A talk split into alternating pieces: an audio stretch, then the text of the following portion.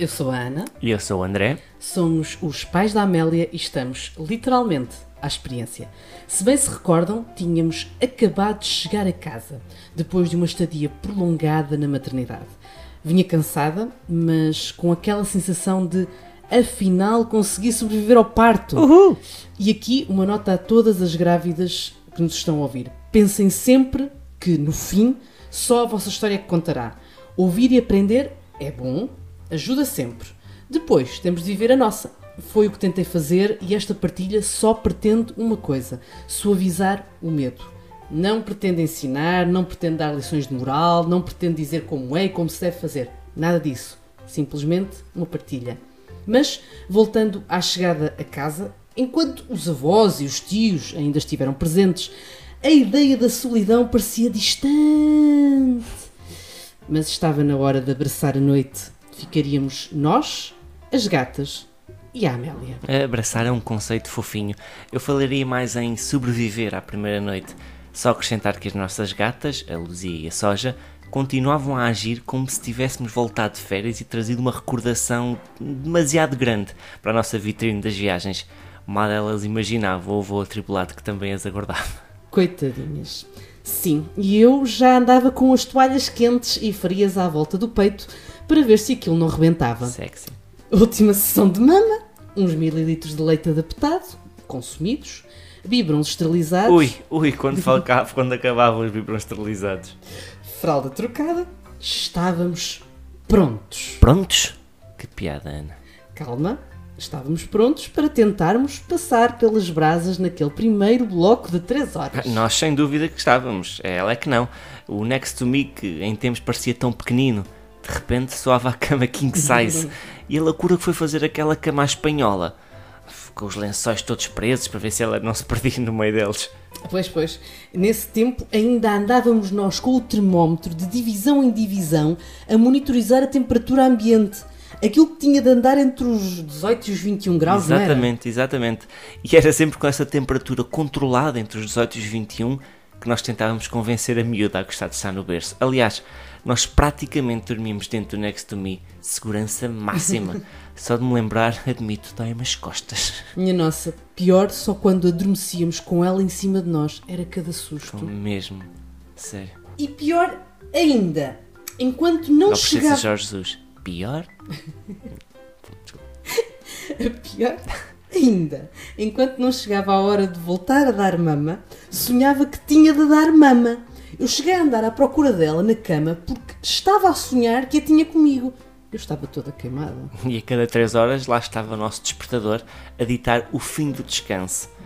Mesmo que, embora com reduzida probabilidade, ela estivesse a dormir bem, claro. Tinha de ser, a miúda tinha de ganhar peso, lembras-te? Ganhava ela e nós. Eu lá começava a tratar do repasto. E tu ias buscar o biberon para ela e o leitinho com chocolate e os biscoitos para Nham, nós. nham, nham. A fome continuava, continuava com muita força. Assim foi ao longo de muitas e muitas noites. A primeira semana pareceu equivaler a anos, muitos anos.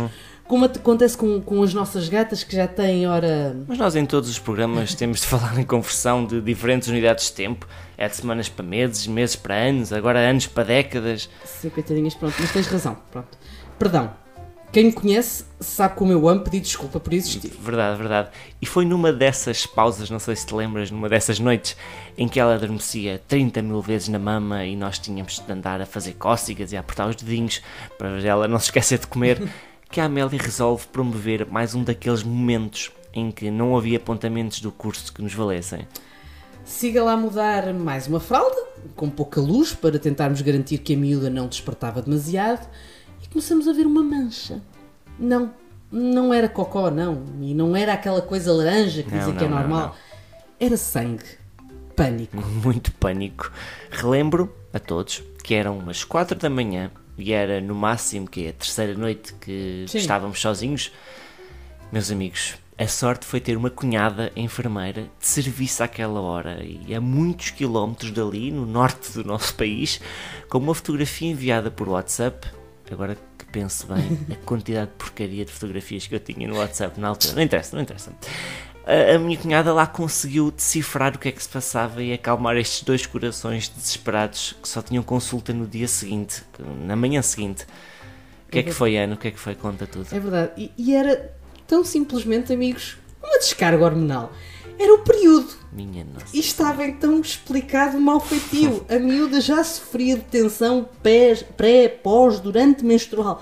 Pronto, mal feitio. Sim, às más noites sumemos as cestas em cima dos pais, as refeições em que até mastigar parecia poder acordá-la. Nunca o nosso chão nos pareceu ranger tanto. Verdade. Nunca as teclas do computador pareceram tanto martelos pneumáticos.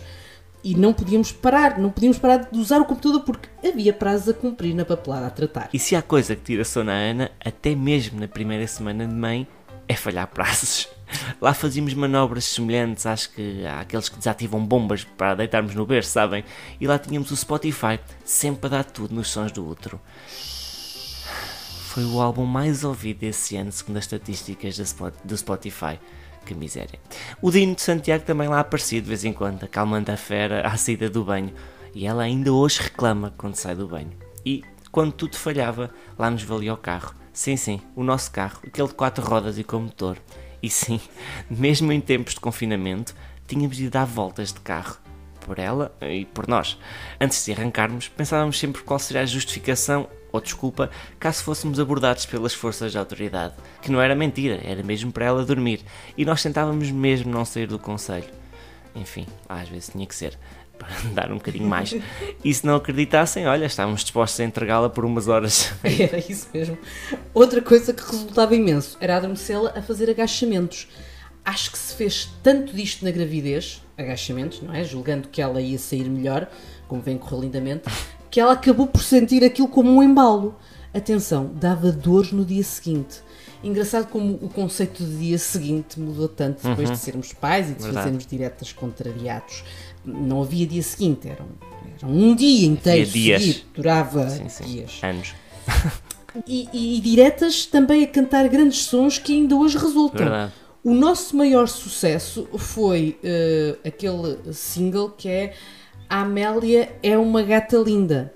É só variarem os adjetivos e a canção dura o tempo que for preciso. E houve alturas em que durou muito tempo. Muito mesmo. Não havia adjetivo já para. Queres cantar um bocadinho? A Amélia é uma gata linda. E é isto. É, é, É só, só isto, variar. é só isto, sim. seguir. Juntemos a esta aventura, claro, o Cocó. Tarararam. Sim, amigos, vamos falar de Cocó. Se quiserem, saltem agora um bocadinho no tempo, porque isto vai ser nojento. É vida. Os tão afamados guichos de Cocó que iam do rabo à parede, levando tudo à frente. Inclusive nós, pais. Verdade. E as fraldas por todo lado, e a roupa suja em montes, e os arrotos que nunca chegavam, os banhos em pânico para não deixar fugir aquele ser, a limpeza do cordão umbilical que deixava logo a Ana meio pálida.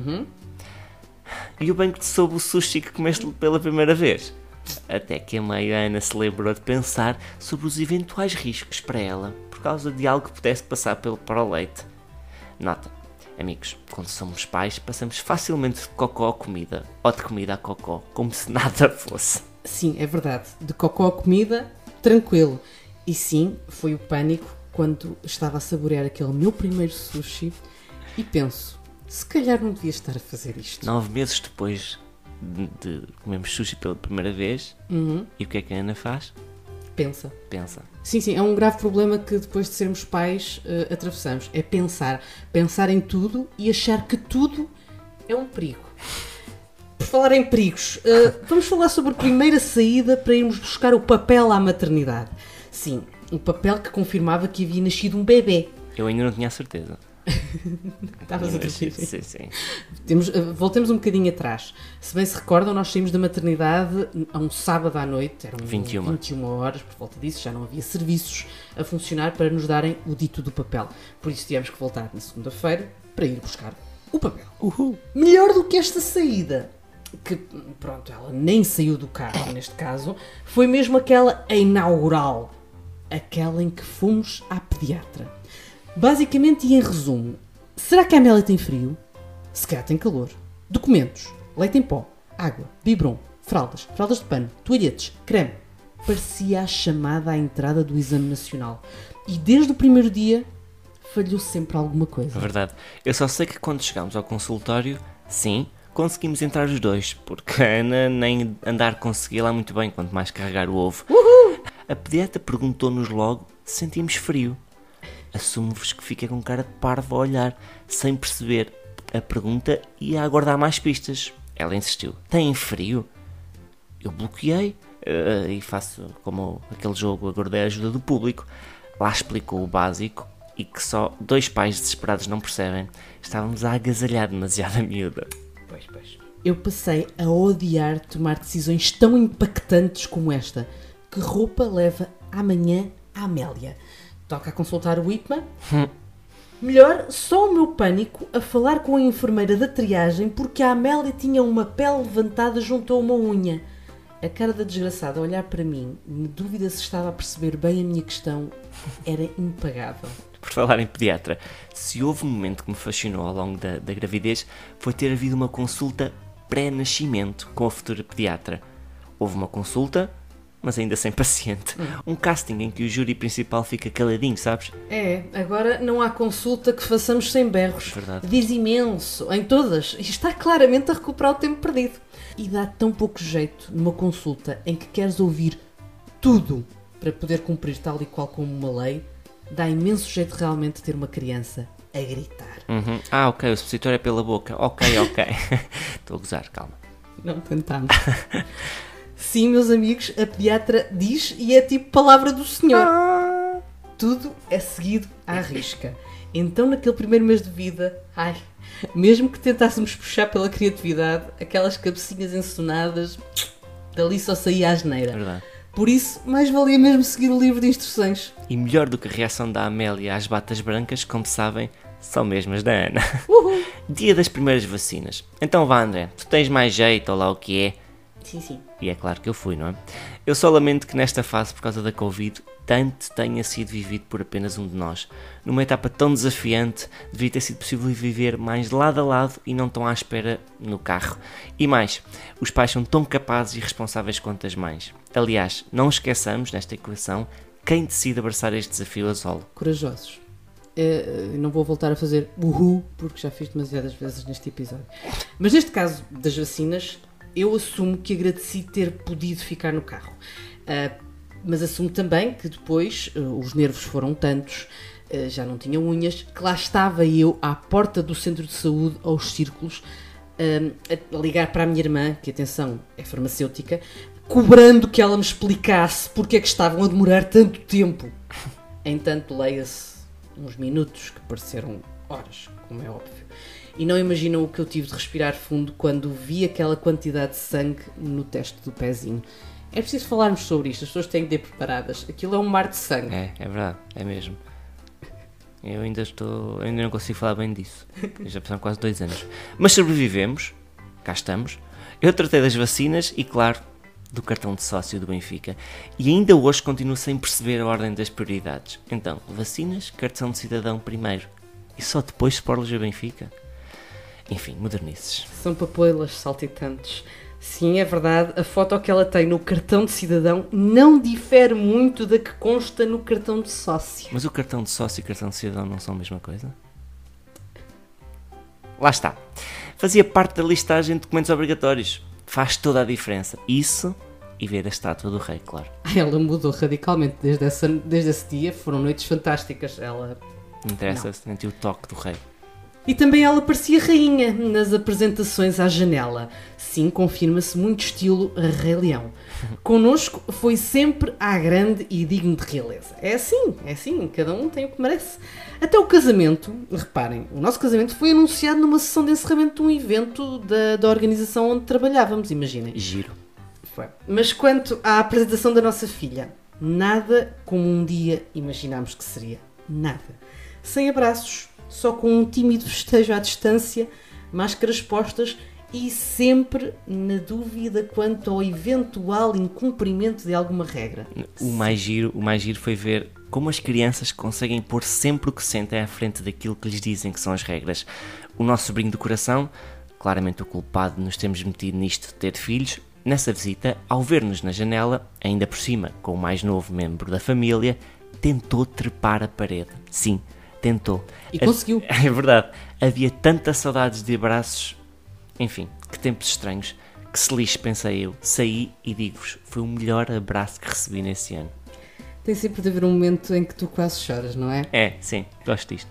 Ah, mas foi realmente o abraço mais bonito, sem dúvida. Dos momentos felizes que conseguimos viver naquele caos de incerteza e de medo. Sabia tão bem ver os nossos, senti-los perto, apesar dos metros de distância.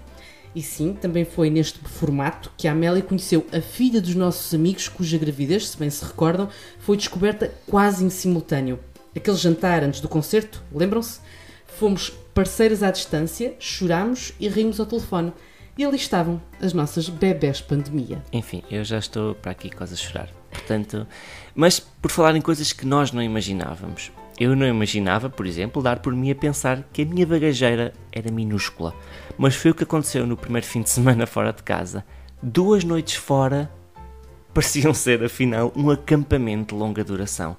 Carrinho, banheira, espreguiçadeira, fraldas, blá blá blá. Reparem blá, como blá, todos blá, os anseios e medos do André se prendem muito com o carro. O estacionamento, a bagageira. Mas sim, por pouco não ficávamos nós fora do carro.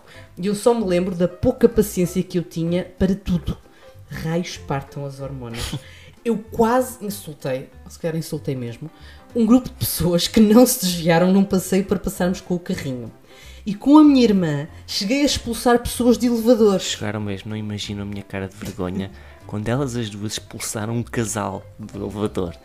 O casal conseguia ir às escadas rolantes, nós não. Minha Nossa Senhora. E ainda respondia, literalmente e sem rodeios, não! A quem se arriscava a perguntar, nesta altura do campeonato, se podiam pegar ao colo ah, no bebê. Vamos, ah, vamos voltar a salientar. Estávamos em época Covid, É nada desculpar-se. toda a razão. Sim, aproveito para pedir desculpa por algum eventual exagero. Algo se apoderou de mim depois da maternidade. A culpa é da É Amélia. verdade. Por falar em emoções, também a alegria passou a ser motivada por coisas tão simples como a Amélia superou o peso com que nasceu. Portanto, podem deixar de acordar de 3 em 3 horas. Só mais uma vez. Pena foi ela não ter alinhado e ter mantido o gosto por uma bucha de x em x tempo ao longo de cada noite. Era um aconchego para o estômago. Aconchego precisava eu quando percebi que o primeiro mês de licença ia acabar e que ia passar a ficar sozinha com ela em casa. Ao longo de mais três meses e qualquer coisa. Relembro, eu nunca tinha cuidado de um bebê. Eu bem tentava convencer-me a mim própria de que a intuição era uma cena ótima. Pena era ter vindo com defeito para mim. Juntando a isto, ora pois claro, toda aquela sensação de não me reconhecer ao espelho. Esta parte então deu muito trabalho, físico e de cabecinha, e demorou até ganhar a força e acima de tudo a vontade para fazer alguma coisa por mim. E aqui, lá está, é muito engraçado dizermos aquela frase feita: temos de cuidar de nós para conseguirmos cuidar dos outros, mas efetivamente custa muito a praticá-la, mas realmente comprova-se que é importante. Estavas linda. És linda. Lá andava, estava, sem dúvida. Lá andava eu, de fato treino, de veludo, atenção, estava Nham, na nham, moda, nham, era super sexy.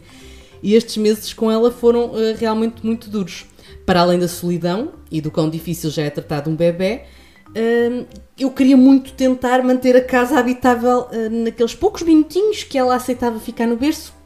Imaginem, depois, no meio deste, deste caos, que esta bebê descobriu que afinal eh, não gostava de mama. Sim, ela gostava do leite da mama, mas vindo do biberon. Mais uma vez, Amélia a ser Amélia. Então, quando não estava a brincar com ela, ou a adormecê-la, ou com ela a dormir em cima de mim, que aconteceu muitas, muitas vezes, estava a extrair leite com a bomba. Isto depois de muitos dias a insistir na mama e a recusar a ideia de ir comprar uma bomba extratora e de, pois, e de acabar a extrair, entre aspas, manualmente, enquanto chorava baba e ranho, porque era uma incapaz. Mesmo bom, não é?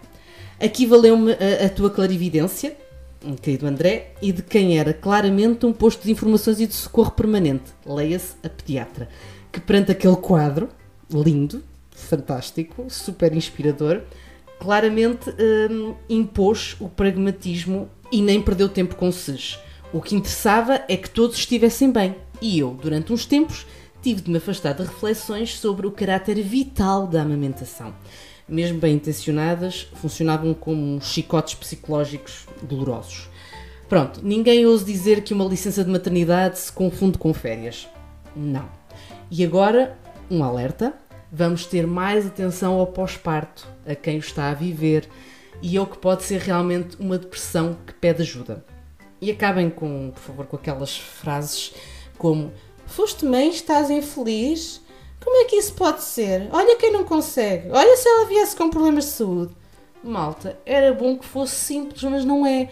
E confundir esta tristeza com falta de amor ou incapacidade de compreender situações mais dolorosas vividas por outros não é bonito, nem é aconselhável, nem é justo. Por isso, antes de o fazerem, antes de verbalizarem, pensem no que se. Olha, recordem aquilo que se lê à beira da passagem de nível. Pare, escute, olhe e pensem antes de falar, por favor. Magoa tanto e nesta fase. Magoa mesmo, sim. E pais, reforçando o que disse, se puderem e podem, vivam esta licença. É duro, muito duro, mas aproxima e ajuda-nos a conhecer menos mal, sim, menos mal, aquele ser misterioso. E sublinho, somos igualmente capazes. No mês em que fiquei sozinho com ela, registrei uma conquista. Uma. Consegui, depois de umas primeiras vezes com mais resistência, garantir que a miúda adormecia sozinha no berço. Não imaginou a minha alegria. Deitava na caminha, fugia e passado um bocadinho ela adormecia. Maravilha. Isso e introduzir sopas e papas. A primeira vez que comeu foi acompanhada via WhatsApp e Messenger por avós e tios. Foi em janeiro, todos confinados, claro, e ninguém queria perder aquele momento. A nossa sala, acreditem, parecia um estúdio de televisão. A inveja com que eu fiquei do teu mês. Não te estás com ela. Não, nada disso. Só mesmo teres conseguido instituir regras para a cesta e teres tempo para, por exemplo, lavar a louça. Porque, meus amigos, assumo que bom foi voltar ao emprego e pensar, falar, discutir sobre coisas que não fraldas, leite bolsado, cocós e xixis. Pronto, volta e meia, lá saía leitinho a meio de uma reunião mais longa, chegava-se com pedras eh, a casa no lugar das maminhas, mas as saudades que eu tinha de trabalhar e ver pessoas. E não tardaria muito até que eu também tivesse de voltar ao meu trabalho e a Amélia entrar na escola. E é mesmo sobre isso que vamos falar no próximo episódio: escolas. De escola teríamos precisado de nós para lidar com algumas das cenas mais insólitas que vivemos naquelas visitas a estabelecimentos. Minha Nossa Senhora. Mas vá, isso fica para uma próxima. Sim, sim. Até lá. Ouçam, façam gostos, partilhem, comentem e falem connosco e visitem-nos em paisaexperiência.com. Ajudem-nos a crescer e a dar os primeiros passos, porque, já sabem, somos pais à experiência.